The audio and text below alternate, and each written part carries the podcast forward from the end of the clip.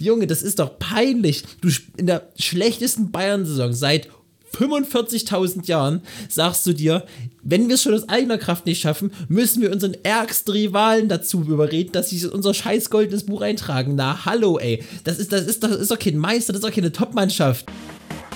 Über Fliesenleger und Beckenbauer. Der Fußball-Podcast. Anpfiff Folge 89. Das goldene Buch. Es war ein wunderschöner Augenblick, als der Bundestrainer sagte: Komm, Stefan, zieh deine Sachen aus, jetzt geht's los. Steffen Freund, damals noch bei Borussia Dortmund, über seine Zeit in der Nationalmannschaft und damit herzlich willkommen zu einer neuen Folge über Fliesenleger und Beckenbauer. Und wie ihr gleich merken werdet, heute eine ganz besondere Folge, denn Lasse ist heute nicht mit da, der ist unterwegs in Freiburg. Dafür ist aber äh, langjähriger Freund, das sage ich einfach des Podcastes, äh, und Fußballexperte Jonas da. Moin. Moin. Ja, Fußballexperte ist vielleicht ein bisschen übertrieben. Also äh, kurz zu meiner Person. Ich kenne Lasse jetzt mehrere Jahre schon durch Judo, bin auch Werder-Fan und habe dann durch gemeinsame Fußballabende halt auch Lukas kennengelernt und jetzt sitze ich hier. Moin. Ja, schön. Wie geht's dir? Geht's dir gut? Bist du aufgeregt? Mir geht's gut. Ähm, nee, Nee, nee, alles gut. Es war mein erster Warum Podcast, bin ich ganz ehrlich, aber im Grunde ist es ja so, wie wenn wir uns abends treffen würden zu einem Spiel und einfach über Fußball jo. quatschen. Ja, was äh, oft passiert, mit Jonas haben wir schon viel, meistens ein Dreier gespannt, mit Lasse haben wir schon viel Fußball geguckt und über Fußball erzählt. Ähm, und dahingehend soll es auch heute so ein bisschen. Äh, wie gesagt, ist Jonas ist auch Werder-Fan, hat also äh, gut was zu erzählen. Und Jonas hat äh, im Gegensatz zu den meisten, die ich kenne, schon sehr, sehr viel Stadienerfahrung in, nennen wir es mal, eher ungewöhnlichen Stadien. Äh, kannst du aber selber von deinem letzten Spanien-Trip erzählen. Mm, genau, also ich habe mir so als kleines Hobby aufgebaut, jedes Mal, wenn ich im Urlaub bin, mindestens einem Spiel in der jeweiligen Stadt mitzunehmen. In manchen Städten gibt es ja auch mehr Stadien. Und ich war jetzt für fünf Wochen äh, zu einer Sprachreise in Sevilla gewesen und war da einmal beim Spiel von Betis Sevilla und auch einmal vom FC Sevilla. Und generell für Leute, die sich so für Stadionbesuche interessieren, empfehle ich die App ähm, Footballogy. Da kann man immer so die aktuellen Spiele eintragen, wo man war. Da sieht man immer, in wie vielen Stadien man auf der Welt war, in welchen Kontinenten und sowas. Und weil ich die gerade aufhabe, ich komme auf 27 Stadien. Und das Verrückteste ist wahrscheinlich äh, die erste estnische Liga, ein Stadion auf Saaremaa, das ist in Estland. Äh, aber jedes Stadion hat was für sich, ja. Ja. Was würdest du so sagen, was war so das unerwartete Highlight-Stadion bisher und was war so bisher das absolut, ja, schlechteste Anführungszeichen ist? Also richtig schlecht kann man, kann man glaube ich keins nennen, weil die haben alle irgendwie was. Ein bisschen blöd ist es natürlich, wenn das Stadion nie so ausverkauft ist für die Größe, für was es eigentlich möglich wäre die spanischen Stadions haben immer so einen rustikaleren Flair, sage ich mal. Das sind eigentlich immer nur Betonbauten. Da kann man auch kein Bier und sowas kaufen. Das ist im Grunde wie so ein kleiner Supermarkt da immer drin, wo man so abgepackte Sachen nur hält. Ähm, das coolste Stadion, für mich persönlich natürlich Weserstadion. Ähm, bisschen enttäuscht bin ich immer vom Olympiastadion in Berlin, was halt einfach an der Größe liegt. Das ist vom Außen super cool, aber von innen kriegt halt Hertha, gesehen vom, also die DFB-Pokalspiele sind natürlich immer recht gut ausverkauft, aber ja, Hertha schafft es halt leider nie, deswegen vielleicht Olympiastadion, ein bisschen immer als Enttäuschung. Muss erst Werder Bremen kommen, dass das Olympiastadion mal ausverkauft ist, dass mal wenigstens eine Mannschaft ein richtiges Heimspiel hat. Richtig. ja. Ich dachte jetzt, du sagst Jena-Stadion, das erste Abelsportfeld, weil ja. abgesehen von Werder Bremen ist ja auch Erfurt so dein, dein Ding. Warst du schon in Jena im Stadion eigentlich? Ähm, nee, da war ich noch nie gewesen. Ich kenne das nur von außen und da, da macht es echt nicht den besten Eindruck. Aber, aber ich glaube, die Stimmung drin ist dann trotzdem in Ordnung. Ja, ja ich war äh, als Kind mal Einlaufkind bei Jena, da war ich ein Fußballcamp mit Sommerferien gemacht, da habe ich Einlaufkind mal gemacht und war dann dementsprechend halt auch ab und zu im Stadion, das war ja nur von mir echt nicht weit weg. Ähm, und ja, es war halt auch nicht besonders ausverkauft, aber die bauen ja gerade das ganze Stadion um, die bauen ja eine richtige Fußballarena dahin, wo ich mich frage, für wen? Also, so, die bauen da ein richtiges, ja. richtig großes, teures Teil hin, reißen die Leichtathletikwahn, glaube ich, sogar raus. Einfach nur das, naja, ist eine andere Sache. Kann man an anderer Stelle drauf kommen. Erzähl, Bitte? Erzähl das mal den Rot-Weiß-Fans mit dem Steigerwaldstadion. Das, das ist stimmt. im Grunde genau das, was uns auch damals passiert ist. Ja, so ein ja. Stadion sieht cool aus. Ist geil, dass wir da ein neues, neues Ding haben. Aber dann wirken halt die 6.000, 7.000 Fans von den 20.000 möglichen oder 15.000 möglichen, wirkt dann immer ein bisschen falsch leider. Ja. Ja, es ist richtig, aber ich glaube, dass, wenn du es aus Verhältnis siehst, sehen das andere, andere Vereine ganz genauso. Und wo wir gerade schon bei der Hertha waren, bei denen das ja ähnlich, ähnlich aussieht, ein übergroßes Stadion, mh, können wir ja mal ganz kurz darüber reden, dass Hertha vielleicht zum Saisonendsport doch nochmal sich entschieden hat, das Spiel zu gewinnen. Äh, aber deine, was ist deine Einschätzung aktuell zum Abstiegskampf? Ich meine, es ist wie im letzten Jahr, muss man sagen, glücklicherweise jedes Jahr ein relativ spannender Abstiegskampf und sogar ein spannender Meisterschaftskampf, aber das ist an anderer Stelle.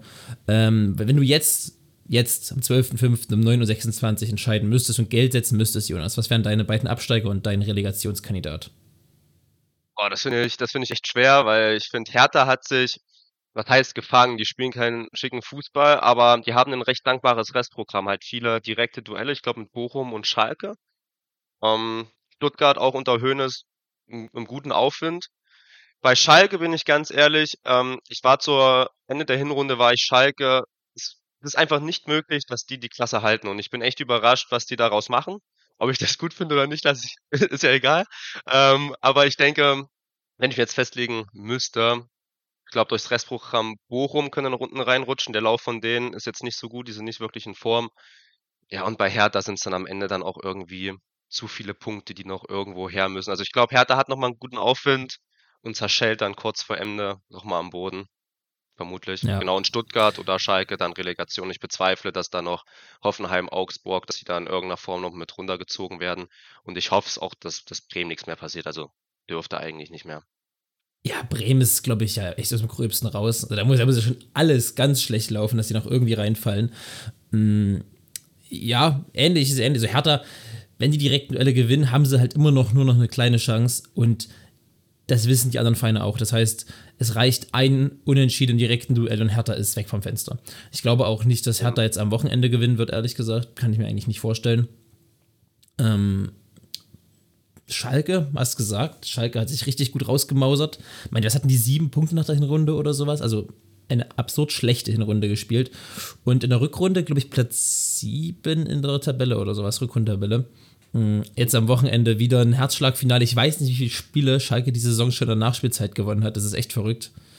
Äh, aber so, ich finde halt, wenn du, die, wenn du die siehst, so spielt kein Absteiger. Und so, so, so verhält sich kein Absteiger. Das, das ist so ein, weiß ich nicht, so ein Gefühl. Hm, ich würde es anders sagen. So, so verhält sich kein Absteiger, das stimmt. Aber ich verstehe immer noch nicht, wie die Punkte holen können, weil dieser Angriff mit diesen, mit diesen Spielerkombinationen aus Terotte, Bülter, Drexler, ich verstehe einfach nicht, wie die Tore schießen können. das ist mir ein Rätsel. Aber irgendwie schaffen sie es ja doch. Also der Trainerwechsel bei Schalke war vielleicht dieses Jahr der beste Trainerwechsel in der ganzen Bundesliga. Das war schon ein sehr, sehr guter Cut, den sie da gemacht haben. Danach ging es ja sehr gut bergauf. Ja. Ja, ich würde noch einen Raum schmeißen, Xabi Alonso. Der war doch schon da bei Leverkusen, oder? Ah, nee, Quatsch, der kam nee, Anfang der, der Saison auch, ne? Der kam Anfang der Saison, die waren ja irgendwie nach Platz, ja, stimmt, äh, nach sieben Spieltagen letzter oder vorletzter oder sowas. Aber ja, nee, auf jeden Fall auch gerade in dem ähm, Metier, in dem, also das war ja für Leverkusen, egal unter wem, war das ja sau schlecht und, und was Xabi Alonso aus denen macht, das war ja eigentlich auch vorher irgendwie zu erwarten. Aber dass Schalke so eine Rückrunde spielt, war unter keinem ja. Trainer und keinem Szenario zu erwarten. Von daher gebe ich Eben. dir den, gebe ich dir Not auf jeden Fall. Ähm, ja, ich, ich sehe es ähnlich. Jetzt heute Abend spielt Hertha gegen Köln. Äh, auswärts in Köln. Ich meine, für Köln geht es um so ziemlich nichts gar mehr. nichts mehr. Aber ich glaube halt, dass Köln sich nicht die Blöße geben, geben wird und geben lassen will, dass sich jetzt vom Tabellenletzten heute zu Hause abschießen oder nur verlieren werden, weil ich meine, du hast mit äh, Steffen Baumgart erst verlängert. Das heißt, das heißt, in diesem Heimspiel wird eh das ganze Ding wieder brennen. Jonas Hector geht aus Karriereende zu äh, der Torwart, ne? Der Timo Horn. Timo, Horn ist auch auf dem, auf dem, auf dem Abschiedstrip quasi. Also ich glaube, Köln wird die letzten Saisonspiele jetzt vor allem für ihre verdienten Spieler und für sich nochmal so positiv wie möglich gestalten wollen. Ja. Äh, ich würde es lustig finden, wenn unser großer Freund Davy Selke nochmal ein Abschiedsgeschenk an Hertha rauspacken könnte. Ja. ja. Der hat sich ja die Rückrunde jetzt beim Köln, äh, beim, beim ersten FC auch ganz gut gemausert. Ja. Das ist auch so ein komischer Kerl, Davy Selke, finde ich. Weil man denkt immer, wenn du den siehst, so von den Anlagen her, das muss ja mindestens ein 15-Tore-Stürmer sein. Ja. Aber er ist es einfach nicht. Irgendwie, irgendwas verstehe irgendwas passiert ja nicht. Das geht noch nicht. Deswegen, weil das Mentalitätsding bei Selke passt ja eigentlich auch. Ähm, also der kämpft ja, ja. immer für die Mannschaft, der ist immer sehr, sehr hoch motiviert. Weil irgendwo scheitert es dann immer und keiner weiß so richtig woran. Ja. Ja vielleicht ist er einfach doch bekloppt. Vielleicht ist er einfach bescheuert. ähm, äh, aber apropos Torschützenliste, ich habe jetzt mal geschaut und habe es in irgendeiner Statistik bla irgendwo gesehen. Das Niklas Füllkrug ist ja angeschlagen, hat 16 Saisontore, ist damit Erster. Platz 2 äh, Platz zwei haben, glaube ich, jeweils 13 Tore, sind dann Kunko und Kolomuani. Hm, das heißt, wenn Füllkrug vielleicht nicht mehr trifft, wenn er noch eins angeschlagen verpasst und den nächsten beiden nicht mehr trifft, könnte der tatsächlich mit 16 Toren, mit 16 Toren, der beste Torschütze der ganzen Liga sein. Das wäre eine All-Time-Tiefstat, glaube ich. Also mich würde es für ihn natürlich sehr, sehr freuen. Ob das jetzt gut für die Bundesliga ja, ist, weiß ich jetzt nicht unbedingt. Klar, wir haben viele Spieler, vor allem nach den Lewandowski-Jahren, die zweistellig so. getroffen haben. Ja, aber vielleicht ist es auch gut, dass es keinen richtigen Dominator gibt mit äh, Haaland und Lewandowski, aber 16 Tore klingt halt einfach falsch. Ja, also das hat, das hat Lewandowski, glaube ich, in seiner 40-Tore-Saison nach 10 Spielen gehabt oder so. Ja, ja. Das, das, das ist wieder also die, andere Seite der Absurdität, weil Robert Lewandowski, man war auch, glaube ich, jetzt durch die Lewandowski-Jahre, der war, glaube ich, aus sieben Jahren sechsmal Torschützenkönig. Ähm, und einmal hat er nur ein Tor hinter Aubameyang gehabt, der dann 31 damals gewonnen hatte. Ähm, man war so an, an so ein Niveau gewöhnt eines Top-Stürmers in der Bundesliga, dass das gar nicht mehr äh, gar nicht mehr greifen kann. Aber jetzt so weit zurückzugehen, finde ich, finde ich hart. Und da können wir auch mal auf ein Thema kommen, was mich den letzten Wochen, wo ich mich viel mit beschäftigt habe oder was mich interessiert hat, weil es geht ja darum, Top-Stürmer, der auch wahrscheinlich vielleicht zu Bayern kommen soll, äh, Kolomuani. Ist Kolomuani ein Top-Stürmer, der vielleicht auch wirklich 80, 90, 100 Millionen Euro wert ist? Weil ich sag dir ganz ehrlich, Frankfurt ist 11., 12. Die spielen eine gute Pokalsaison, aber eine sehr schlechte Bundesliga-Saison. Und der hat 13 Tore, 10 Vorlagen. Das ist sehr, sehr gut. Aber erwartet man nicht von einem 100 Millionen Stürmer oder 90 Millionen Euro Stürmer, dass der vielleicht auch 20 Tore, 25 Tore schießt in der Saison?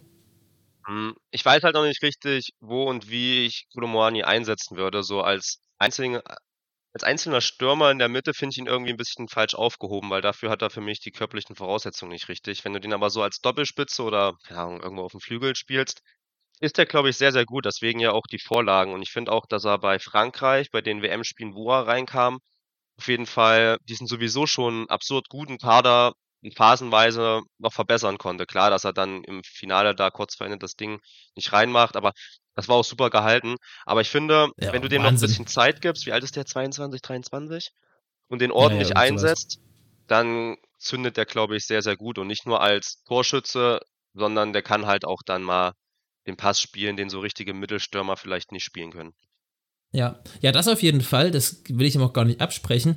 Aber ich meine, ist das dann, also wäre das denn nicht ein ungeeigneter Kandidat für eine Mannschaft, die so einen absoluten Stürmer-Stürmer sucht? Weil Bayern hat dahinter mit Müller, Sané, Musiala, Gnabry, ja. Bababa, Komar, die können alle auch gut Flügel spielen, können alle auch im letzten Ball spielen. Ähm, aber braucht Bayern nicht vielleicht dann einen richtigen Banger, der einfach wirklich da ist, um Tore zu schießen? Und ich meine jetzt nicht so wie Mario Gomez früher, der einfach im Strafraum steht, das macht, weil das wird halt heute nichts mehr, sondern du brauchst ja einen, der mitspielt. Lewandowski hat ja auch mitgespielt, auch Bälle tief geholt und das kann Kolomuani auch. Aber ich weiß es nicht. Aber andererseits, wenn du die Kolomuani-Tore anguckst, das sind Tore mit links, rechts, mit dem Kopf, da ist auch ja. alles dabei. Nee, also irgendwie, ich weiß es nicht. Ich finde, du hast recht. So als, als richtiger Goalgetter würde ich ihn nicht holen. Ich finde, so als beispielsweise Knapri-Ersatz würde er sich perfekt anbieten. Ja. Aber dann für, die, für einen richtigen Sturm sollte man vielleicht mal eine Schublade höher greifen, einfach auch wieder, um FC Bayern zu diesem Standing zu kommen. Wir haben die Möglichkeiten, auch einfach Top-Spieler hier ranzuholen, weil wir halt, weil wir halt Bayern sind. Ja. ja. Die Frage ist, wer, wer wäre eine Option? Also Osiman wird, wird, jetzt wohl zu teuer, wenn man das so hört. Also 150 Millionen sehe ich nicht, dass Bayern das für einen Spieler ausgibt. Glaube ich nicht. Ja, nur weil der jetzt auch bei Napoli ein bisschen gezündet hat. Davor war er auch recht unbeständig. Für das Geld weiß ich nicht. Ich würde einen Harry Kane weiterhin ganz gut finden. Ist vielleicht schon ein Tick zu alt für das Geld, was er kosten würde. Ja, Ansonsten, ähm, oft wurde ja Turam genannt. Da ist vielleicht die Frage, ob der zu klein ist für Bayern. Es wäre ein ähnliches Ding auch. mit, das, mit Kolomani. Nicht das Niveau. Ich weiß nicht, früher hätte ich noch gesagt, äh, das ist auch schon ein bisschen her, Rot Wechhorst hätte super gepasst. Ähm, bin ich mir mittlerweile sehr, sehr unsicher. Und vielleicht bei, das habt ihr letztens auch im Podcast angesprochen, so ein paar von, von Juve vielleicht. Äh, Flauovic oder wie er ausgesprochen wird. Den könnte ich mir eigentlich auch ganz gut vorstellen. Das wäre eigentlich so ein richtiger opportunistischer Bayern-Transfer. So, Ja. die Juve braucht das Geld, die haben viel Geld für den bezahlt, der ist ein super Stürmer, der vielleicht gerade Tiefphase deswegen nicht viel kostet. Und das könnte ich mir vorstellen, auch wenn ich den nicht sonderlich sympathisch in seinem Auftreten auf dem Platz finde. Aber das könnte einer sein, den Bayern, genau den Bayern braucht. Genau so ein Banger, so ein, so ein großes Viech, der ist schnell, der ist beidfüßig, der kann mit dem Kopf, der kann das halt einfach. Äh, das wäre auf jeden Fall ein Kandidat. Ich habe mir das jetzt auch schon gefragt. Ähm, bei Bremen Doppelsturm, Duxch und Füllkrug wird ja wohl nicht in dem äh, in der Konstellation zusammenbleiben. Duxch wird jetzt mit Boris Dortmund in Verbindung gebracht und Duxch hat diese 7,5 Millionen Ausstiegsklausel. Für Füllkrug dagegen glaube ich, dass du jetzt im Sommer einmalig richtig Kohle verdienen kannst. Ja. Der ist Torschützenkönig, der ist WM-Fahrer, der ist äh, seit Jahren, jetzt in den letzten beiden Jahren, Bremens bester und erfolgreichster Stürmer, hat es zum Aufstieg geschossen, hat jetzt zum Klassenerhalt geschossen. Ich glaube, der, mit dem kannst du jetzt richtig Geld verdienen. Würdest du, wenn Dux, sagen wir, Dux geht zu Dortmund, würdest du Füllkrug trotzdem verkaufen? Hm, schwierig. Also ich würde, ja, ich glaube, allein wegen dem Geld würde ich beide verkaufen. Ich bin ganz ehrlich, ich würde lieber Marvin Duck schalten. Ich finde, sein Einfluss auf das Bremer Spiel ist um einiges größer als der von Füllkrug. Was daran liegt, dass, dass Duxch halt auch die ganzen Standardsituationen einfach alle tritt. Füllkrug macht zwar die Elfer, aber das kann Duxch in der Theorie auch. Und diese Ausstiegsklausel von 7,5 Millionen ist halt für einen Duxch in der derzeitigen Form einfach zu wenig. Klar, wir reden jetzt hier nicht über einen 30, 40 Millionen Stürmer, aber in, in guter Zeit kriegst du für einen Duxch trotzdem um die 15 Millionen plus minus raus. Glaube ich nämlich auch. Und ähm, ja, Füllkrug von mir aus kann da, West Ham ist ja angeblich dran oder auch irgendwelche Premier League Vereine, wenn die bereit sind, 15, 20 für den zu bezahlen, dann kann der ruhig gehen. Der ist jetzt auch nicht mehr der Jüngste. Für mich ist er ein riesengroßer Sympathieträger. Ich finde ihn sehr, sehr sympathisch. Aber Bremen kann mit dem Geld vor allem längerfristig, glaube ich, ein bisschen mehr anfangen. Das glaube ich, das sehe ich ganz genau, das glaube ich auch. Und deswegen, ich kann mir auch vorstellen, dass das Szenario auftritt und dass Bremen dann nächstes Jahr wahrscheinlich wieder eine harte Zeit haben wird, ähm, weil ja, das sind immer die beiden Leistungsträger, auch die beiden Identifikationsfiguren, die Bremen in den letzten beiden Jahren hatte. Ähm, aber können wir, mal, können wir mal gespannt sein. Ähm, Morbiduk halten wäre, glaube ich, eher gut. Das Problem wird halt nächstes Jahr bei Werder sein. Wir haben momentan das beste Sturmduo mit Duxch und Füllkrug in der ganzen Bundesliga. Wir haben Haufen Tore geschossen, aber wir haben halt noch mehr kassiert. Also ich weiß nicht, wie, wie schlecht unsere Defensive ist, aber ich bezweifle, dass die höher als, keine Ahnung, 15 Tabelle oder sowas sind. Und wenn dann halt die Torjägerqualitäten weggehen, die, die, diese Defensivschwäche bleibt halt. Und das ist eine ganz ungesunde Kombo. Deswegen mal schauen, wie es nächstes Jahr wird.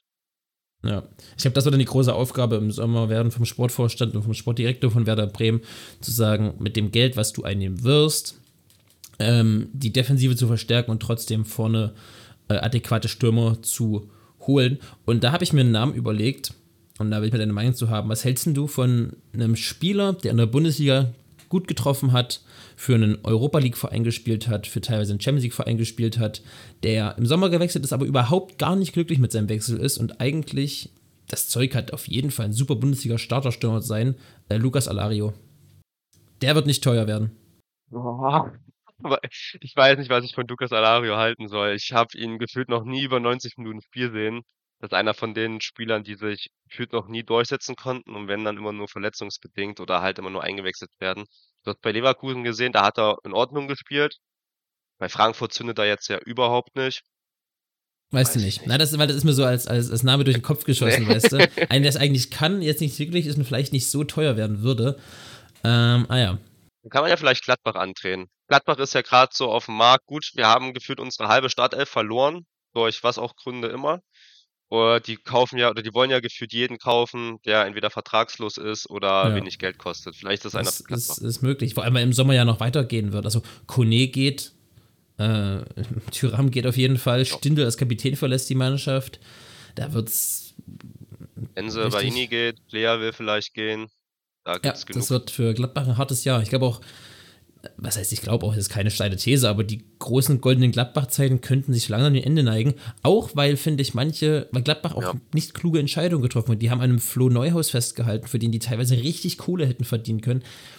Der auch einfach in einem, auf einer Hypewelle geschwommen ist, auf, mit Gladbach mitgeschwommen ist, der aber nie so, so gut war. Ja, vor allem äh, dieses, dieses Konzept vor der Saison ist halt nicht aufgegangen. Ich weiß noch, damals wurde immer gesagt, wir halten jetzt alle Spieler mit Vertragsende im nächsten Jahr, weil wir nächstes Jahr europäisch spielen wollen. Wir vertrauen in diese Spieler, dass sie das schaffen. solche Leute halt wie Turam Benzebaini.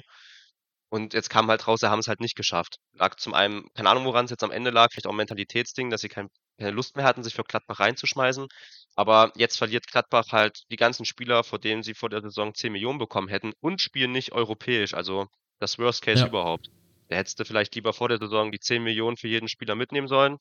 Auf jeden Fall. Und da würdest du jetzt vielleicht genau da stehen, wo du sowieso Richtig, stehst. richtig. Und das halt dafür mit einem grundsoliden Kader, der dir nicht im Sommer noch komplett auseinanderbricht, ohne Bonuseinnahmen zu haben. Also die haben sogar von zwei Entscheidungen die jeweils, jeweils schlechte Ende getroffen. Ja. Äh, schlechte Entscheidung, deine Meinung, ist Oliver Glasner zu entlassen eine schlechte Entscheidung gewesen? Ähm, ja, ich finde schon, weil ich habe mir das Interview von ihm angeguckt und ich finde das, was er sagt, sogar sehr, sehr sympathisch. Ähm, ich finde, wenn man jetzt endlich mal wieder den Mund aufmacht, so ein bisschen Emotion wieder mit reinbringt, dann sollte das erlaubt sein. Und das, was er sagt, ist ja nicht falsch. So, die Spieler reisen sich ja alles auf für den Verein, stehen jetzt wieder im Finale.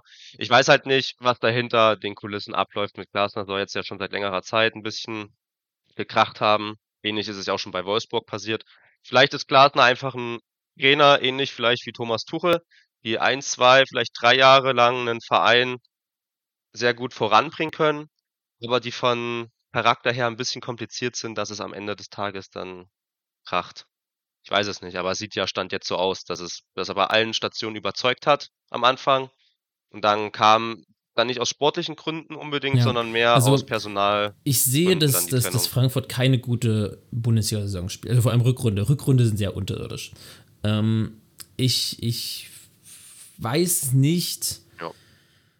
Ob das, also inwiefern das alles auf Oliver Glasner zu schieben ist, weil du siehst bei ganz, ganz vielen Vereinen, dass es eine Licht- und Schattensaison war, weil das einfach auch durch diese Scheiß-WM, also die scheiß gelegene WM, ähm, so viel durcheinander gebracht hat und den, den, den Wettkampfplan so durcheinander gebracht hat, dass man diese Saison, finde ich, sportlich bei ganz vielen Vereinen richtig sehen kann, wie, was so, wie, wie Einfluss sowas haben kann. Und ich meine, alle Bundesliga-Fahrer hatten genügend WM-Fahrer, äh, Bundesliga-Vereine hatten genug WM-Fahrer. Und deswegen finde ich es schwer, einen Trainer zu sagen, der den ersten europäischen Titel seit paar 40 Jahren holt, der mit dir im Pokalfinale steht. Ich weiß nicht, ob es Frankfurt an, Frankfurts Anspruch ist oder sein sollte, fest zu sagen, wir müssen in die Europa League kommen. Und ich glaube glaube ich nicht, weil da, da gibt es andere Vereine, die, den- also Vereine, die auf jeden Fall europäischen Anspruch haben in der Bundesliga sind Bayern, Dortmund, Leipzig, Leverkusen. Und das würde ich sagen, das sind so die, die vier, wo er sagt, die müssen eigentlich. Freiburg im letzten Jahr hat sich dahin gemausert, aber auch Frankfurt, jetzt Union gerade. Das sind so Vereine, die noch reinrutschen können. Sonst ist es mal Wolfsburg, die mal reinrutschen. Ist es mal Mainz, mal Köln, mal wer auch immer. Aber als Frankfurt zu sagen, wir sind so, also wir sind so enttäuscht über die sportliche Leistung, das kann ich mir nicht vorstellen, was du auch gerade schon gesagt. Das heißt, irgendwas muss ja geknallt haben. Und was ich mir überlegt habe, ich weiß nicht, ob Oliver Glasner im Sommer vielleicht ein Angebot auf dem Tisch liegen hatte, nach dem Europa League-Sieg, Frankfurt das ausgeschlagen hat und der so eh so ein bisschen pissig auf die war und sagt, okay, komm, dann machen wir eben noch eine Saison und jetzt merkt er in der Saison, es läuft in der Bundesliga nicht, Pokalfinale hast du, ähm, und das dann quasi dich so ein bisschen anstaut und dass, dass sich so ein bisschen Frust in ihm gebildet hat, weil er sagt, okay, ich hätte vielleicht doch den Schritt gehen können und ich möchte vielleicht den nächsten großen Schritt machen zu einem großen Verein. Ich will mich als Trainer in der nächsten Saison auch europäisch wieder beweisen und er merkt jetzt, wenn es mit dem Pokalfinalsieg nichts wird, wird er sich europäisch nicht beweisen können. Und ich weiß nicht, ob ihn das so ein bisschen frustriert und es deswegen so ein bisschen vielleicht auch knirschelt im Hintergrund. Weiß ich nicht. Wenn du halt auch, wenn du halt auch öffentlich einen Kader oder die Kaderzusammenstellung äh, äh, kritisierst, dann muss ja irgend, also das, das, kommt ja nicht von heute auf morgen und das wusste der äh, Kröscher auch schon vorher, dass Glasner damit wahrscheinlich nicht zufrieden ist oder dass da irgendwas passiert. Mm, Ich weiß nicht, das, das war so ein bisschen mein Gedanke. Das als nächstes, so der Kader. Der Kader ist ja, die Startelf liest sich sehr gut. Aber in der Breite, um in drei Wettbewerben gut zu spielen, also Euroleague, DFB-Pokal und Bundesliga, reicht's dann halt einfach nicht. Und ich finde, da sollte dann auch Frankfurt mal die Anforderungen ein bisschen zurückschrauben, wie du es schon gesagt hast. Und halt einfach mal Euroleague, Euroleague sein Ja. lassen und sich mehr auf DFB-Pokal und Bundesliga Ja, ich glaube. Frankfurt hat jetzt auch durch die beiden ähm, Runs in der, in, im europäischen Wettbewerb so ein wie nicht ein Einst- Alleinstellungsmerkmal, aber wenn man an Frankfurt denkt, denkt man in den letzten Jahren ja durch eig- eigentlich an Euroleague und an Hype. Europapokalfahrten, an Auswärtsfahrten in Barcelona, in Mailand, in London, so, sonst wo. Ähm, das hat ja so ein bisschen, das ist so ein bisschen mit Frankfurts Image in den letzten Jahren gewonnen, haben wir deswegen auch viele Fans dazu gewonnen, was auch sehr schön ist, was auch alles, alles in Ordnung ist. Aber Frankfurt muss aufpassen, dass sie nicht zu dem, ja, hier, die hatten mal zwei geile Europajahre äh, werden und in der Bundesliga nach und nach einen Anschluss verlieren. Und da finde ich sie zumindest in dieser Saison ganz stark danach außen, da sind sie auf dem, auf dem Weg dahin, quasi zu einer, zu einer grauen Maus oder Bundesliga zu werden, die nach oben und nach unten hin vielleicht Ausschläge haben kann, die jetzt aber nicht langfristig, was ja eigentlich, glaube ich, Frankfurts Ziel sein sollte und nach den guten Jahren auf jeden Fall auch realistisch war, ähm, langfristig mit sich in die Top 8, Top 9 der Bundesliga durchgehend reinzuspielen, dass du mit denen immer sicher rechnen kannst. Und weißt, weißt, weißt du, wie ich meine? Ist so ein bisschen nach dem Weg an den Gladbach gerade Genau, ganz, ja, ganz genau. Ganz genau. Und Gladbach hat es halt lange gehalten, aber du hast immer gemerkt, irgendwann knallt's. Irgendwann muss was passieren und das ist halt jetzt passiert. Und wenn Frankfurt nicht aufpasst und den brechen im Sommer Lindström, Kamada, So, Dika, Kolumuani weg. Na, aber Halleluja, weißt du, was dann los ist? Klar, dann hast du erstmal einen Haufen Geld. Aber dann muss Krösche auch liefern. Und das Krösche das kann, würde ich ihm gar nicht absprechen. Aber dann kommt ein Krösche Trainer, dann kommt mit der Krösche Kader. Und dann ist es für Frankfurt eine Do-or-Die-Saison. Weil dann hast du viel Geld in der Hand gehabt, dann hast du viel Geld ausgegeben, du hast einen riesengroßen Kaderumbruch zu bewältigen du hast einen erfolgreichen oder mehr oder weniger erfolgreichen Trainer rausgeworfen äh, und dann musst du liefern als Verein. Und ich weiß nicht, also ich traue denen das zu, aber ich weiß nicht, ob das der Weg ist, den Frankfurt jetzt für sich hätte wählen sollen, weil das wird spannend und es wird sehr risikoreich. Das ist halt super radikal gefühlt, das ist ein ganz neuer Verein, wenn sich das wirklich alles ändert, was du gerade gesagt hast.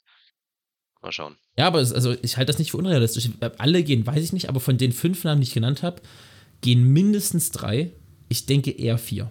Denke ich auch. Ja. Spannend. Ja. Jonas, ich habe noch was vorbereitet für dich. Weil wir sind Sehr ja äh, äh, nicht nur der Podcast der schönen Gespräche, sondern auch der Podcast der Spiele. Und ich habe für dich, äh, wir gehen mal ins ganz oberste Regal. Und zwar in die Champions League zuerst. Und ich sage jetzt Vereine. Ja. Wir spielen ein Sei auf der Hut. Und äh, die, die, die Klausel ist, ich habe mehr als eine Champions League gewonnen. Sei auf der Hut.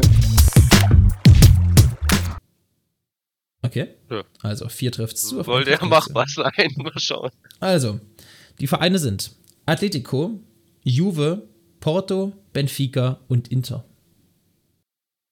Atleti, Juve, Porto, Benfica und Inter. Inter. Die Frage war, wir haben mindestens einen Champions League-Titel mehr, gewonnen. Mehr, mehr als einen. Mehr als einen Titel. Boah. Da hast mir aber, also ich will jetzt nicht sagen, dass das fünf Gurken sind, aber das sind auf jeden Fall, wenn ich an viele Champions League-Titel denke, denke ich nicht an diese fünf. Ähm, also ich glaube, Inter, Inter kann ich mir schwer vorstellen. Einfach durch die Größe ähm, des, des Vereins und weil der letzte Titel auch nicht so weit weg liegt. Die beiden Portugal-Clubs sind natürlich wirken erstmal danach, obwohl Porto hat es ja auch unter Mourinho noch in den 2000er Jahren geschafft. Bei Juve habe ich gar keinen Plan. Und Atleti hat halt immer wir haben immer im Finale reingeschissen. Davor waren ja eigentlich echt gut. Deswegen sage ich jetzt Atleti. Sehr, sehr stark. Sehr, sehr gut im Ausschussverfahren durchgegangen. Atleti hat noch nie auch nur einen Champions-Titel geholt. Ja, das ist sehr, genau. Sehr, sehr stark. Sehr, sehr gut. Äh, und Jonas das heißt, hat gleich das noch heißt, einen. Die haben, die haben mehr Tore von ja. Sergio Ramos kassiert, der auch mehr Champions League-Titel hat als sie selber. Das ist sehr bitter im Finale. Ja, das ist, das ist sehr ärgerlich. Also, Sergio Ramos wird einfach als einer der besten IVs der Geschichte äh, ja, eingehen. Das ist so krass, wie gut er eigentlich ist und war. Für mich ist er der ja. Beste. Deswegen habe ich auch gerade nochmal angesprochen. Ah, okay. Da kommt jetzt ein bisschen Sergio Ramos durch. Ähm, jetzt geht es mir um die Europa League. Und ich bleibe bei deutschen Vereinen. Ich habe schon einmal die Euroleague gewonnen. Die Vereine sind Dortmund, Leverkusen, Schalke, Gladbach, Bayern. Okay. Dortmund, also äh, Europa League und früher hieß das UEFA Cup. Ja, ich glaube, ja. ähm, bei Schalke, die haben es, glaube ich. Da gibt es ja diese legendäre Gruppe oder dieses legendäre Team, auf das sie sich dann immer beziehen. Bei Dortmund kann ich mir auch schwer vor vorstellen, dass die es nicht geschafft haben. Bei Leverkusen kommt immer dieses Vizekusen mit ein bisschen mit dabei. Äh, ich ich habe ah, ich hab gestern eine Konferenz geguckt mit der Euroleague. Da hieß es, Leverkusen hat das letzte Mal einen Titel vor 30 Jahren gewonnen. Ob das jetzt ausgerechnet der Euroleague-Titel ist, so genau habe ich leider nicht zugehört.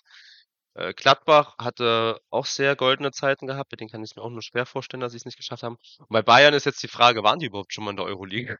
also, keine Ahnung. Ähm, okay, ich, ich poke jetzt einfach drauf, dass der Leverkusen-Titel vor 30 Jahren der Euroleague-Titel war, oder was halt damals die Euroleague war, und deswegen sage ich Bayern. Du hast recht, äh, also du hast Teil recht. Ähm, tatsächlich hat Bayern für Leverkusen die Europa League gewonnen zu 87, 88, aber auch die Bayern haben schon neben ihren sechs Champions League-Titeln einen Europa League-Titel. Du hast recht, auch mit Schalke mit Eurofighters, das war 97 oder sowas, glaube ich. Und ich sag dir jetzt auch wann, äh, Bayern hat den UEFA Cup 95, 96 gewonnen. Noch nie gewonnen hat es Borussia Dortmund, hat mich auch überrascht. Ich dachte, Dortmund wäre so ein Kandidat, okay, die das komisch. eigentlich ab und zu mal geholt hätten. Aber die haben die Champions League schon geholt ja. unter, unter ähm, Hitzfeld 1997. Alter, 97 war ein krasses Pokaljahr, oder? Warte mal, Schalke kostet. Ich glaube schon, ja. Wenn Bayern 95, 96 Euroleague gewonnen hat, Schalke war. Ja, so die Ende 90er Jahre. Ja, 97, Alter, 97 so haben beide, beide großen äh, europäischen Pokale sind beide nach Deutschland gegangen. Ja, ich finde auch übrigens sehr witzig, dass Schalkes letzte deutsche Meisterschaft einfach 57, 58 war. So haben unsere Großeltern noch gelebt. Äh, äh sind die gerade geboren, so rum. Noch gelebt, lol. Ähm, ja. ja. Inter interessante, interessante Sache. Aber gut, Jonas, sehr gut mit einem Ausschussverfahren mal durchgegangen durch die, durch die, durch die ganze Sache. Apropos internationale Dominanz, oh, habe ich gestern gespannt. beim, beim Euroleague-Spiel so mitbekommen, es stehen im Champions League Halbfinale zwei italienische Teams. Es stehen im Euroleague Halbfinale auch zwei italienische Teams und im Conference Cup Halbfinale auch ein italienisches Team. Also die italienische Liga hat sich, obwohl sie eine sehr, sehr starke Delle hatten, echt gut gemausert. Aber das habt ihr ja letztens schon mal im Podcast angesprochen. Ist mir gestern nur nochmal aufgefallen. Ja, auf jeden Fall. Was ich finde, gut, gut in der italienischen Liga finde, ist, dass die Liga richtig attraktiv wieder geworden ist zum Gucken. Italien hat ja lange, oder italienische Liga, italienische Vereine und dementsprechend auch die Nationalmannschaft hatten ja lange so ein bisschen den Ruf, ja, Holzer, die stellen sich hinten rein, Fünferkette, tralala. Ähm, ist auch wahr gewesen und ist auch zu Teilen immer noch zu sehen, gerade wenn du dir mal so die Mittelfeld- und Absteigerteams anguckst, das ist schon echt viel Geholze und Gebolze. Aber in der Spitze wird es immer spannender und du hast in den letzten vier Jahren vier verschiedene Meister gehabt. Du hast jetzt mit Neapel einen Meister gehabt, der seit Ewigkeit nichts mehr gewonnen hat. Du hattest davor mit AC, die eine super Phase hatten, 120.000er Jahre, die dann aber eine ganz starke Delle hatten, die sich gut erholt haben. Und das finde ich sehr, sehr spannend und finde das sehr schön, dass Italien eine richtig spannende Liga geworden ist. Weil, wenn man mal ehrlich ist, die Premier League ist es eigentlich nicht. Die Bundesliga ist es seit Jahren nicht mehr. Frankreich müssen wir gar nicht drüber reden. Äh, und Spanien hast du halt deine zwei Vereine, die im Endeffekt mal oder maximal drei mit Atletico, die dem einen großen Titel gewinnen. Ähm, deswegen, Italien macht, macht viel richtig, aber man darf, finde ich, auch nicht das zu hoch hängen, weil ich immer noch glaube, ähm, es ist ein, was heißt ein positiver Ausrutscher. Es ist zum einen Italien, die, die ihre Chancen genutzt haben, weil die oft einen einfachen Weg hatten, aber musste dich trotzdem erstmal durchsetzen. Aber dass auch ganz viele europäische große Vereine sich wirklich gegenseitig rausgeschossen haben, die, die viel durch die, durch, also viel, viel durch die letzten Jahre, die, die, wenn die nur europäisch unterwegs waren, dass du einfach nur noch im Wettbewerb drin warst, dann kam wieder die WM dazu, dann kam, also ich glaube, das ist eine europäisch gesehene Freak-Saison, aber trotzdem darf man Italiener nicht absprechen, dass sie das gut ausgenutzt haben und, und sich ja, dementsprechend in der Fünfjahreswertung nach oben arbeiten werden. Auf jeden Fall. Wer aber Champions League-Sieger? Wird es dein, dein Real zum 15. Mal? Mein Real ist ein bisschen übertrieben. Ja, ich bin ja real Sympathisant so ein bisschen, aber muss jetzt auch nicht unbedingt sein. Ach, keine Ahnung, wer Champions League Sieger wird. Ich glaube nicht, dass es einer der beiden italienischen Mannschaften wird. Kann ich mir am Ende nicht vorstellen. Ähm, Real hat schon, also wir haben es ja nicht geguckt, das das Champions League Spiel, wir beide nicht. Aber was ich dann so in der Zusammenfassung gesehen habe, hat Real halt Realfußball gespielt. War jetzt nicht schön, war aber am Ende des Tages schon effektiv. Aber ich glaube, City hat schon eine ganz gute Qualität. Also mal schauen, was sich am Ende dann durchsetzt. So ein bisschen die Abgewichstheit von, von Real oder das bessere Spielvermögen von City. Ich bin gespannt. Ja, ich drücke auf jeden Fall Pep die Daumen. Aber das ist, glaube ich, auch weithin bekannt, dass ich äh, für Pep eine, ne, sagen wir es mal, eine Schwäche habe. Ja, das äh, Milan-Derby im Hinspiel, das war eine ganz eindeutige Geschichte. Da stand nach elf Minuten stand es 2-0 und da war das ganze Ding gegessen. Und wenn ich mir überlege, was für Vereine rausgeschieden sind, wie Bayern rausgeflogen ist, die in einem guten Spiel gegen City rausgeflogen sind, finde ich trotzdem im, ähm, auf beide Spiele gesehen. Und auch verdient, aber jetzt nicht eindeutig. Also da hätten auch andere weiterkommen können. Ähm, wie Milan mit dieser Leistung ein Halbfinale spielen darf, das ist ja wohl eine Frechheit. Und dass Inter mit so einer Leistung noch 2-0 dagegen gewinnt, ist noch die viel größere Frechheit. Also, ich, das, oh, das war ja, das war ja kacke. Also, das, das sah aus, als hätten wir gerade ein Euroleague-Halbfinale geguckt oder, oder, äh, keine Ahnung. Also, oh, nee, da habe ich mich richtig aufgeregt. Wo Nierbaum ist ein bisschen Käse, da muss ich dir zustimmen. Der wurde komisch ausgelost dieses Jahr mein, irgendwo ist halt cool, weil da mal andere Vereine weit kommen, aber das verzerrt halt völlig die Sportlichkeit, weil, sagen wir mal ehrlich, der Sieger von Real City ist ja mal der haushohe Favorit Auf jeden Fall. Das sehe ich auch so. Tja, deswegen habe ich mich da ein bisschen, ein bisschen drüber aufgeregt. Ja. Hast du noch was, Jonas, irgendwas, wo du sagst, das findest du jetzt besonders wichtig, das willst du jetzt den Leuten äh, mit, mitteilen? Nö, ich bin zufrieden. gut. Sehr schön. Ähm, können wir noch über deine Bundesliga Ergebnisse fürs Wochenende reden. Oh, bitte nicht. Äh, Prognose. Hast du jetzt den, den, den schweren Tag oder den, den, den, den, das schwere Spiel für, für Bremen weg des Jahres. Du hast gegen Bayern gespielt, knapp verloren sogar nur. Äh, aber leider war nichts zu holen, leider für Bremen, sage ich natürlich. Heute Abend Köln-Hertha. Äh, ich habe vorhin schon gesagt, ich glaube, Köln setzt sich heute Abend durch. Ich glaube, das wird ein, keine Ahnung, 1-0, 2-0, 3-1, irgend sowas. Das wird nichts Aufregendes, aber ich bin mir relativ sicher, dass Hertha das heute Abend. Ja, ich sehe es ja immer an der an eurer Tipprunde äh, vom Podcast aus, dass meine Tippergebnisse jetzt nicht so optimal immer sind. Dementsprechend sollte man hier vielleicht nicht so viel drauf geben. Ähm, ja, ich sehe, also entweder sehe ich einen Unentschieden oder einen knappen Köln-Sieg. Sagen wir jetzt einfach mal 2-1 Köln. Ja. Äh, dann morgen das wirklich Topspiel, also wenn man an Bundesliga-Topspiele denkt, denke ich an Bochum gegen Augsburg. Mega, auf jeden Fall. Ich freue mich auch schon drauf. Weiß ich nicht. Das ist ja, so ein typisches wird, Spiel. Das kann alles werden. So. Das, das kann alles so werden. Aber keine vielen Tore. Ja, ich, ich glaube nicht, dass da so viele Tore fallen. Nein. Nein, das glaube ich auch nicht. Das ist ein Abstiegskampf. Äh, ich glaube, Bochum, Bochum wird das irgendwie gewinnen und Bochum gewinnt 1-0 und ist am Ende des Tages wieder vor Schalke in der Tabelle. Denn Schalke wird gegen die Bayern verlieren und Bochum wird gewinnen. Deswegen sage ich am Ende ist Bochum vor Schalke äh, ganz schnell Schalke-Bayern. Denkst du? Mm, das Spiel hat eine hohe Brisanz, weil der Dortmunder Bürgermeister hat gesagt, wenn Schalke gewinnt, dürfen sich alle Schalke-Spieler im goldenen Buch der Stadt eintragen, was ich schon mal krass finde, weil hier wird die Rivalität, du weißt, was ich meine? ähm, der Hass gegen, Rivalität, der Hass gegen Schalke wird hier eindeutig äh, unter die Meisterschaft gestellt. Die Dortmunder wollen unbedingt Meister werden. Ich habe auch schon genug Memes gesehen, dass Matriciani Bayern in der 91., 92., 93. noch ein Kopfballding reindrückt. Es wäre lustig, aber ich kann es mir schwer vorstellen. Ich glaube, es wird ein schwieriges Spiel. Ich glaube nicht, dass das wie die letzten Jahre, wo Bayern 7-8-0 gegen Schalke mal gewinnt. Ich sage jetzt einfach mal 3-1, 2-1 gegen Schalke. Ähnlich wie letzte Woche gegen Bremen.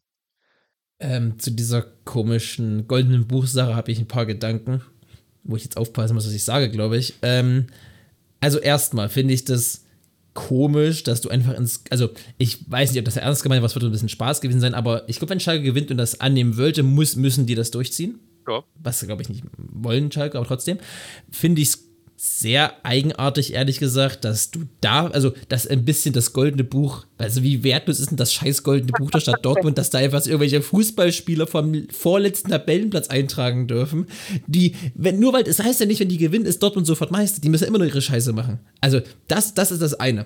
So, wie wertlos ist das? Und das zweite, Junge, was ist denn Dortmund für ein Mistverein, dass die einfach so ein Kack machen? Junge, das ist doch peinlich. Du in der schlechtesten Bayern-Saison seit 45.000 Jahren sagst du dir, wenn wir es schon aus eigener Kraft nicht schaffen, müssen wir unseren ärgsten Rivalen dazu überreden, dass sie unser scheiß goldenes Buch eintragen. Na, hallo, ey. Das ist, das ist, doch, das ist doch kein Meister, das ist doch keine Topmannschaft. Also, ich, ich habe das gehört, ich dachte, ich habe mich verlesen. Ich dachte, das ist irgendeine Ente aus der Zeitung und das war ja wirklich der Ernst. Das funktioniert doch nicht. Du kannst doch nicht sagen, wir sind eine Topmannschaft, wenn Meister werden. Los, Tabellenvorletzter, holt man Sieg. Ihr seid unser größerer, aber holt einen Punkt gegen die Bayern. Scheißegal, damit wir in deren schlechtesten Jahr aller Zeiten irgendwie Meister werden. Das ist ja völlig krank. Das ist völlig krank. So, okay, habe mich kurz beruhigt, kurz in Rage geredet. Ähm, bei Bayern, glaube ich, gewinnt das relativ eindeutig. Ich sag so ein 3-0. Das, wobei, Schalke macht schon irgendwie ein Tor, Bilder wird schon irgendwie einen Elfmeter einpressen. Also sage ich mal 3-1. Ja. Äh, dann das äh, traditionsreichste Spiel der deutschen Geschichte habe ich, glaube ich, bisher gelesen. Äh, Wolfsburg gegen Hoffenheim. Ähm, ja, schwierig. Ich finde, Wolfsburg können entweder sehr hoch gewinnen, aber können auch mal verlieren. Ganz unkonstante Saison, richtig komisch. Aber ich glaube trotzdem, dass Wolfsburg am Ende 2-0 gewinnt. Obwohl Hoffenheim auch im Aufwind ist. Ja, auf jeden Fall. Die unter Pellegrino Matarazzo eine guten, guten Ball spielen eigentlich, in meinen Augen. Äh, das nächste ist Frankfurt gegen Mainz. Haben wir schon einiges über Frankfurt gesagt. Mainz, die am Wochenende ihren sehr, sehr positiven Lauf gegen Schalke zu Hause beendet bekamen, so rum. Ich glaube, dass Frankfurt gewinnen muss und dass Frankfurt gewinnen wird. Ich glaube, das würden, oh, ich sag mal, 2 zu 0 für Eintracht Frankfurt. Okay, krass. Äh, ich glaube, dass Mainz sehr gute Aufholqualitäten hat. Ich glaube, in der, im Auswärtsbereich sind, ist Mainz auch sehr gut, deswegen sage ich 2-2. Ja, okay, fair. Äh, Union Freiburg. Das Spiel, was um einen Champions League Platz entscheiden könnte, hätte das mal jemand vorher gesagt, dass am, was sagen wir, 31., 32. Spieltag das Spiel Union gegen Freiburg zwei direkte Champions League Kandidaten beinhaltet. Hätte ich nicht gedacht. Ich glaube, Union zu Hause schlägst du nicht. Freiburg erst recht nicht. Ähm, ich glaube, das wird vielleicht ein Unentschieden. Ich sag mal, ich sag mal, es wird ein Unentschieden. Spiel schreit für mich halt irgendwie nach keine Tore. Ich weiß auch nicht, was, das liegt wahrscheinlich an Union, aber auch Freiburg ist jetzt nicht dafür bekannt, außer es geht gegen Leipzig, sich viele Dinge einschenken zu lassen. Ja, 1-0 Union, 0-0, sowas wird dabei rauskommen. Ja. Dann haben wir ein geiles Spiel, was in den letzten Jahren immer für viele Tore, aber meistens für ein eindeutiges Ergebnis oder für, für, für einen eindeutigen Sieger gesorgt hat. Dortmund gegen Gladbach. Ich glaube, dass Dortmund muss nachziehen, Dortmund wird nachziehen und Dortmund wird seine Hausaufgaben machen. Gladbach, die jetzt nicht gerade sehr gefährlich wirken aktuell. Und wenn es irgendwie darum geht, Bayern zu ärgern, war Gladbach schon immer ganz groß. Deswegen glaube ich, das wird eine relativ klare Geschichte. Dortmund gewinnt das. Ich denke auch. Und auch in der Höhe dann am Ende recht eindeutig. Ich kann Ja. mir schon vorstellen, dass Dortmund damit 3-4-0 drüber fegt. Das Gladbach einfach in vorstellen. letzter Zeit Mist. Die sind einfach nicht gut. Ja, und wenn ich mir vorstelle, dass Adeyemi und Daniel Mahlen einfach über, auf diese Gladbach-Verteidiger zurennen, ich glaube, die heulen jetzt schon. Die haben jetzt schon keine Lust mehr. Unmöglich. Äh, äh, Stuttgart-Leverkusen. Stuttgart, haben wir es vorhin schon gesagt, im Aufwind, Leverkusen sowieso. Das könnte, glaube ich, ein sehr, sehr gutes, ein sehr, sehr spannendes Spiel werden, was man vielleicht im ersten Moment gar nicht denkt. Aber ich glaube, das sind zwei spannende Mannschaften, die gerne mit dem Ball spielen, die gerne äh, kreativen Fußball spielen aktuell. Und die beide eine relativ positive Grundstimmung haben, auch wenn Leverkusen gestern gegen äh, AS Rom verloren hat, leider 1 zu 0. Äh, trotzdem setzt sich der Positivtrend bei Leverkusen nach wie vor fort und ist einfach in jedem Spiel sichtbar. Und deswegen wird es ein gutes Spiel und ich glaube, es wird 2 zu 3 für Bayer Leverkusen. Spiel ja sehr, sehr intensiv Kickbase, also auch in mehreren Ligen. Und ich habe recht viele Leverkusener, vor allem in der einen. Mit Frimpong und Würz bin ich da, glaube ich, ganz gut aufgestellt. Und deswegen kann ich leider aus Erfahrung sagen, dass wenn die Euroleague gespielt haben, dass dann die Hälfte aller geilen Spieler die Bank gesetzt wird. Das kostet mich, nämlich jedes Mal Punkte, deswegen kann ich mir das recht gut merken. Und Leverkusen spielt ziemlich schlecht nach Euroleague-Spielen, erfahrungsgemäß. Ich weiß nicht warum. Vielleicht setzen sie die Prios dieses Jahr einfach komplett anders, würde auf jeden Fall Sinn machen. Deswegen sage ich, dass Stuttgart da ähm, einen 2-2 rausholen kann. Hat ja gegen Frankfurt fast geklappt, hat äh, in der Bundesliga letztens irgendwann mal geklappt. Ich glaube, die schaffen das wieder. Okay. Äh, Das letzte Spiel, das können wir dann sogar live vor Ort gestalten, denn sowohl mein heutiger als auch mein normal, normaler Podcast-Partner sind im Stadion bei Leipzig gegen Werder Bremen. Ihr seid beide im Bremen Auswärts-Fanblock. Ähm, erstmal, welches Ergebnis wünschst du dir? Was du jetzt für nicht, also klar, 5-0 Bremen, aber was du jetzt nicht für gänzlich ab, ab, äh, unrealistisch hältst? Wenn ich im Stadion bin, wünsche ich mir immer, dass das Werder mindestens ein Tor schießt, damit ich wenigstens einmal jubeln kann. Ähm, war gegen Leipzig die letzten Male immer leider recht schwierig. Ich hoffe einfach, dass das Bremen da so ein dreckiges 1-1 mitnehmen kann. Vielleicht auch ein 2-2, das sehe ich aber ehrlich gesagt nicht. Aber ich glaube, realistischer ist, dass Bremen 2-3-1 verliert. Ja, ja ich hätte auch gesagt, äh, ich glaube nicht, dass Bremen Tor schießt. Aber doch, doch, irgend, irgendwas fällt schon rein. Ich sage ich sag mal 3-1. Mit 3-1 können wir, glaube ich, alle leben. Ja. Na, so richtig leben kann ich damit nicht, aber es ist auf Ja, jeden ja Fall also, also wenn du auswärts bei einem Champions League-Verein musst du schon, sollst du schon sagen, gut, es ist kein, kein, kein Pflichtpunkt. Ich meine, Leipzig ist jetzt wieder Dritter. Leipzig wird auch den Platz, glaube ich, nicht mehr hergeben. Und jetzt ist es tatsächlich zwischen Freiburg und Union äh, den Champions League-Platz auszuspielen. Ich glaube, Union hat, ah nee, sogar punktgleich. Boah, das wird ja richtig spannend. Haben sogar beide die gleiche Sieg, Unentschieden und Niederlagen. Äh. Ja, ich hoffe, dass Ja. ich Lasse am, am Sonntag im Stadion sehe. Der kommt nämlich recht kurzfristig vorm Spiel an und die Bahn hat ja schon gesagt, dass sie streiken, aber zum Glück erst ab Sonntagabend. Hoffentlich entscheidet sich da nicht irgendein Bahnfahrer kurz, äh, doch schon nachmittags anzufangen. Also, hoffentlich sehe ich Lasse am Sonntag im Stadion wieder. Ja. Wolfsburg ist einfach Dritter in der Auswärtstabelle. Das finde ich komisch. Ja. Naja, never mind. Ist mir krass aufgefallen. Sehr schön. Jonas, hast du noch irgendwas? Nö. Nö. Dann, äh, wir sind wieder bei einer guten Zahl von knapp 45 bis 47 Minuten, je nachdem, was da noch alles. Am Anfang war ich weiß gar nicht, ob wir so lange vorgequatscht haben, haben wir eigentlich heute nicht. Äh, ich hoffe, dir hat es jetzt großen Spaß gemacht. Ich gebe dir auch gleich die letzten Worte. Äh, deswegen von mir nur ganz kurz zum Ende, wie jedes Mal. Bleibt gesund, lasst euch nicht unterkriegen. Genießt das Sportwochenende und äh, ich hoffe, euch hat es mit Jonas hier gut gefallen. Ja, vielen lieben Dank, dass ich da sein durfte. Äh, ich hoffe, ich konnte euch ein paar neue Einblicke in ein, zwei Sachen geben. Ähm, ja, im Grunde war es ein ganz normales Gespräch, wie wir es auch sonst immer führen, zu einem schönen Fußballabend. Und ich wünsche euch noch ein wunderschönes Wochenende und dann bis zur nächsten Podcast-Folge. Äh. Macht's gut. Ciao.